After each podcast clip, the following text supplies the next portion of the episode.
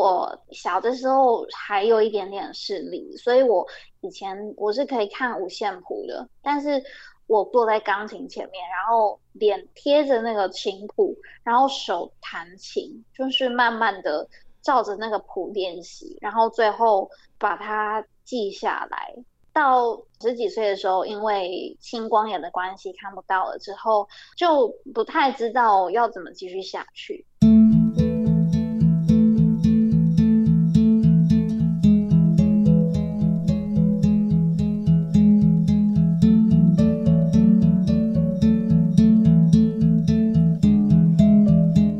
亲爱的朋友，我们今天在忙里偷闲节目中，要为各位邀请到一位国语、台语、客语三声带的金嗓的歌手杨玉凡。Hello，玉凡你好。Hello，主持人好，大家好。哇，有没有把主持人的声音比下去了呢？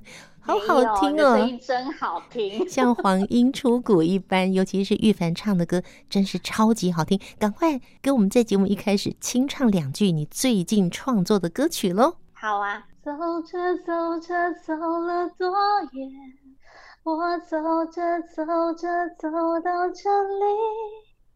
在孤单的时候，你的温暖笑容无声无息的融化我，好迷人呐、啊！谢谢。玉凡，这是你自己创作的？对。词曲都是你创作的吗？对。天呐！掌声加尖叫！谢谢。太厉害，太厉害了。我们请玉凡来简单介绍一下自己，让我们认识你喽。大家好，我是杨玉凡，然后我目前视力的状况是全盲，呃，目前是以歌唱表演为主。那表演的形式呢，通常是以钢琴自弹自唱为主，也有唱其他人的歌，也有在创作自己的歌。所以，玉凡，你是会弹钢琴喽？是。几岁开始弹钢琴呢？啊？从小就对音乐很有兴趣，正式开始学琴应该是在小学的时候。嗯，小学开始学钢琴吗？对，嗯，就爱上了音乐吗？嗯，我觉得弹琴的时候让我觉得很安心，就是那种心可以静下来、安定下来的感觉。嗯哼，刚刚你说弹钢琴会让你的心很平静。那唱歌呢？唱歌的时候，你的心情又怎么样呢？唱歌的时候，我觉得很有自信。就是大家一定想象不到我，我我小的时候其实是一个很害羞、不敢跟陌生人讲话的人。呃，那个时候在学校，我就自己有发现，我自己在班上都不太敢跟同学讲话。可是上音乐课，如果我需要上台唱歌，我可以很忘我。就是我在台上可以唱的很开心，所以在小学你也平常是不太跟别人讲话，嗯、也很害羞、很内向。嗯、但是音乐课的时候要唱歌，嗯、你就落落大方的、很开心的唱了，也不怕别人，也不再害羞了。对，就很享受那个唱歌的感觉。哦，嗯，所以一路走到了今天，我知道你后来。在高中时期进入启明学校嘛，是，然后你也进入了淡江大学，而且你读的是。中国文学系耶，是，哇，所以你喜欢文学喽？对，我喜欢文学，喜欢读诗词，那就跟你走到的今天自己创作歌词是很有关联的耶。嗯，是是是，我对文字的敏感度算蛮高的。在学音乐跟在学唱歌这个过程中，你当然都觉得很心很静，然后很快乐。可是，嗯，毕竟学习啊，它有时候会有一些瓶颈，或者是有一些过不了的关卡，或者是哎，觉得你好能够胜任，觉得非常愉快的。应该说，我小的时候还有一点点视力，所以我以前我是可以看五线谱的，但是我看谱要。贴着那个书本，所以我常常就是一个姿势，就是坐在钢琴前面，然后脸贴着那个琴谱，然后手弹琴，就是慢慢的照着那个谱练习，然后最后把它记下来，然后再弹。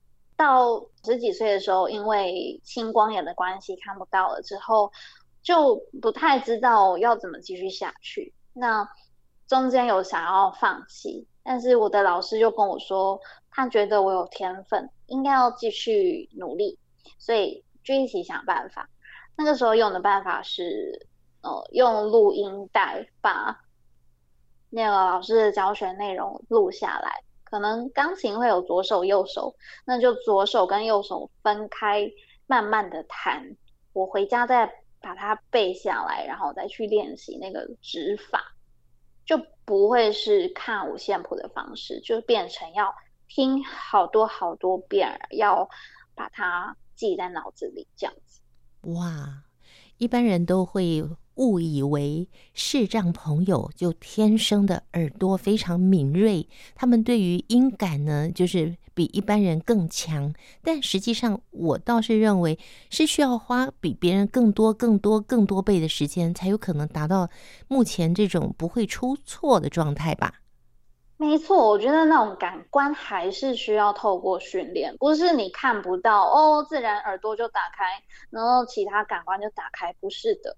嗯，好，刚刚讲到的是钢琴的部分。嗯，你知道台北市视障音乐基金会他们目前有声图书馆有一个特别的服务吗？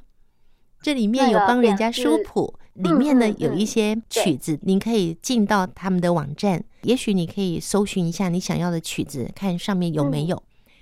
那有这样的服务之后，就不需要每个人就自行去准备，请老师录一段回去反复的听。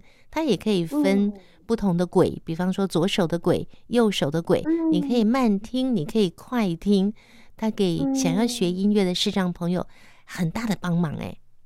哇，好棒！我知道基金会有一直在做这个事情，只是我还没有时间去去。研究它是怎么一回事？嗯嗯，好，我觉得刚刚你提到的是在学钢琴的部分，嗯、除了钢琴以外，你还会其他什么乐器吗？目前是以钢琴跟歌唱为主。嗯嗯，就已经很厉害了。那唱歌的 部分呢？唱歌也是要拜师学艺吗？嗯嗯。对我来说，印象最深刻的是我在二零一九有发行一个创作的 EP，那里面是我写的歌，然后那个时候的制作人是萧煌奇老师。哇，对，我就他带我到录音室里面去制作这个作品，然后他帮我配唱。那他帮我配唱的过程，当然我就是耳朵听着他的指引去调整。一些细节，还有唱歌的方式，可是我被他调下来，我突然发现，哦，那我过去到底唱歌是在唱什么？就是因为录音室他的声音会放大，会所有的优点缺点都会被放大，我就突然觉得天哪，原来我唱歌有这么多这么多需要调整、需要改改善的地方。那我过去这么长的时间。好像原原来就是有一种被打掉重练的感觉，嗯，但是我觉得那个过程是愉快的，因为我学到非常非常多。嗯嗯，光是进录音室来录制你二零一九年的这个创作 EP，就让你有这么多的收获。嗯。可是你觉得那个最大的缺点是什么？你现在有没有做一点修正呢？嗯，我觉得是音准。我耳朵可能没有一些视障者这么好，他们是绝对音感，我只能只有相对。然后，呃，经过那个录音室的放大，我才知道啊，原来他没有那么准。当然，在一般没有接触音乐的人听起来是准的，但是老师的耳朵还有录音室的那个设备专业的听起来，它是不准的。这个对我来说冲击很大，嗯、就是那个呃节拍还有音准这件事情，我觉得它应该是很基本的。但我进了录音室才发现，哦，原来有这么多需要再加油的地方啊、哦！所以你要花多久的时间才可以慢慢调整到你觉得这样子 OK 了？其实那个真的是要多多去录音室练习，然后多多用专业的设备去听，去对，才会是正确的。哦，可是每次进录音室都要花钱啊。嗯、对对对，但就是那个时候老师花了非常多的时间在跟我讲这个东西，对，嗯、就是让我去习惯去听自己的音准和节拍。嗯。刚刚提到的是你学钢琴跟你唱歌的部分，但是作词谱曲的部分呢？这是在哪一年开始？嗯，都创作嘛，就是写曲的部分、嗯、是在二零一六年，呃，老师就开始鼓励我创作，因为他有想要让我试试看能不能有自己的作品。老师又说：“没关系，你只要有东西，你就传给我听。”然后不管是什么东西，嗯、那我听了你的东西以后，我才有办法去给你一些建议。那我就开从旋律开始写，可能没有歌词，啦啦啦这样子，用钢琴。弹了唱了就录给老师听，然后老师就会给我一些建议，告诉我说怎么样子才会是完整的一首歌。是从那个时候开始练习写歌曲的，所以是二零一六年。那距离现在，你一共创作了多少曲子了呢？嗯，很多其实都还躺在我的电脑里，然后有些只有一点点，有些有一半。然后有些是我觉得还不太想发表，对。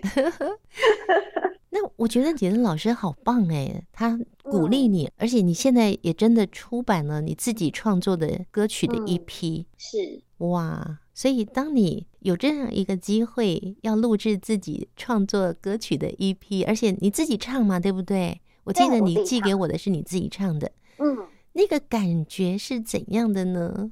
非常兴奋，因为就是自己的作品，而且很像自己的小孩那样子的感觉。嗯，而且老师非常尊重我，他就是从录 demo 开始，他带着我做 demo，然后他会。很细节的去跟我沟通，说，哎，这个是不是你想要的感觉？嗯，或是我有一些比较不足的地方，他会帮我弹吉他，或是用一些节奏去补。然后补完之后，他都会问我说，这个是不是你原本想要的感觉？就是他很尊重我这个原创者的想法，好新鲜的感觉。嗯，好棒哦，真的是超开心的。嗯，除了会弹钢琴。还会唱歌，而且会自己作词谱曲，嗯、好厉害哦，嗯、好强哦！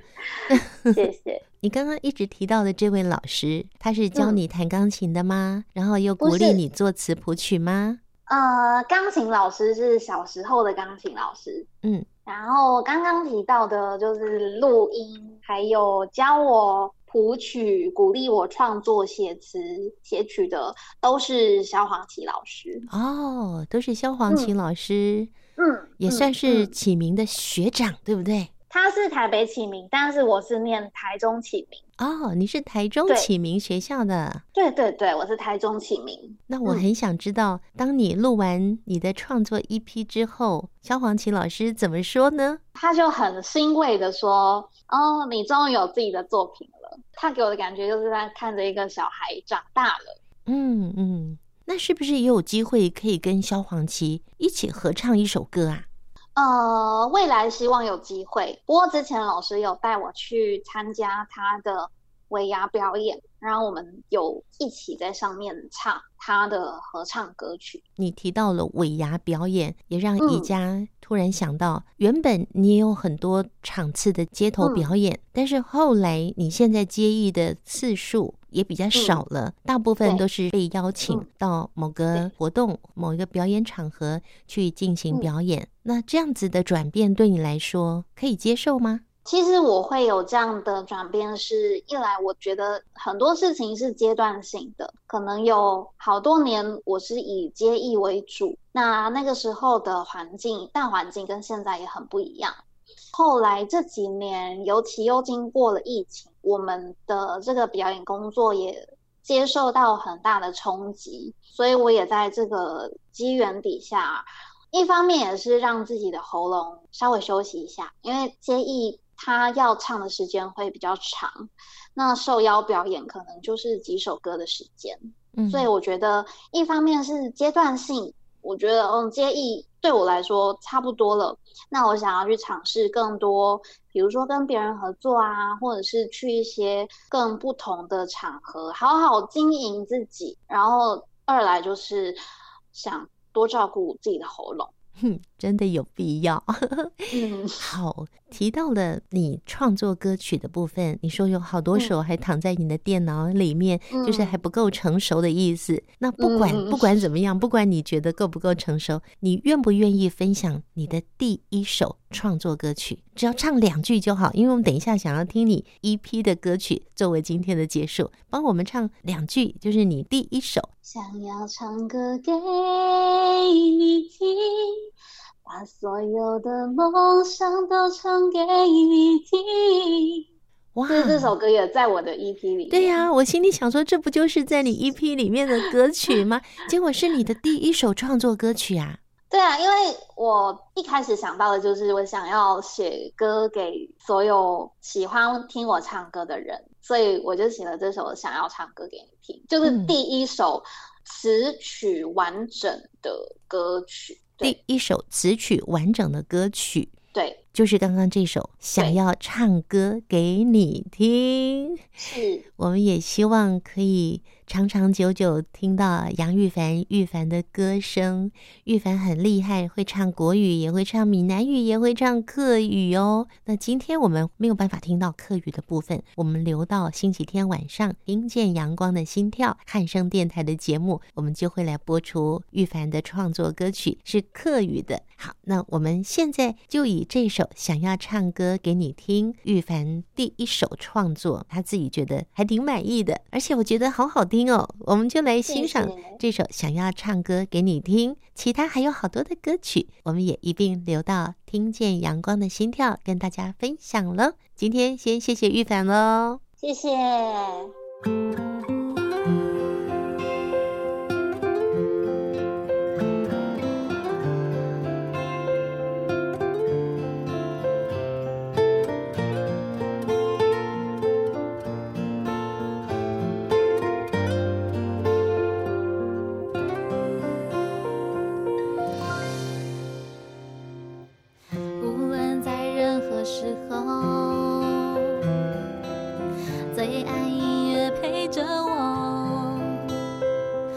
这节奏轻轻地唱着熟悉的歌，简单的快乐。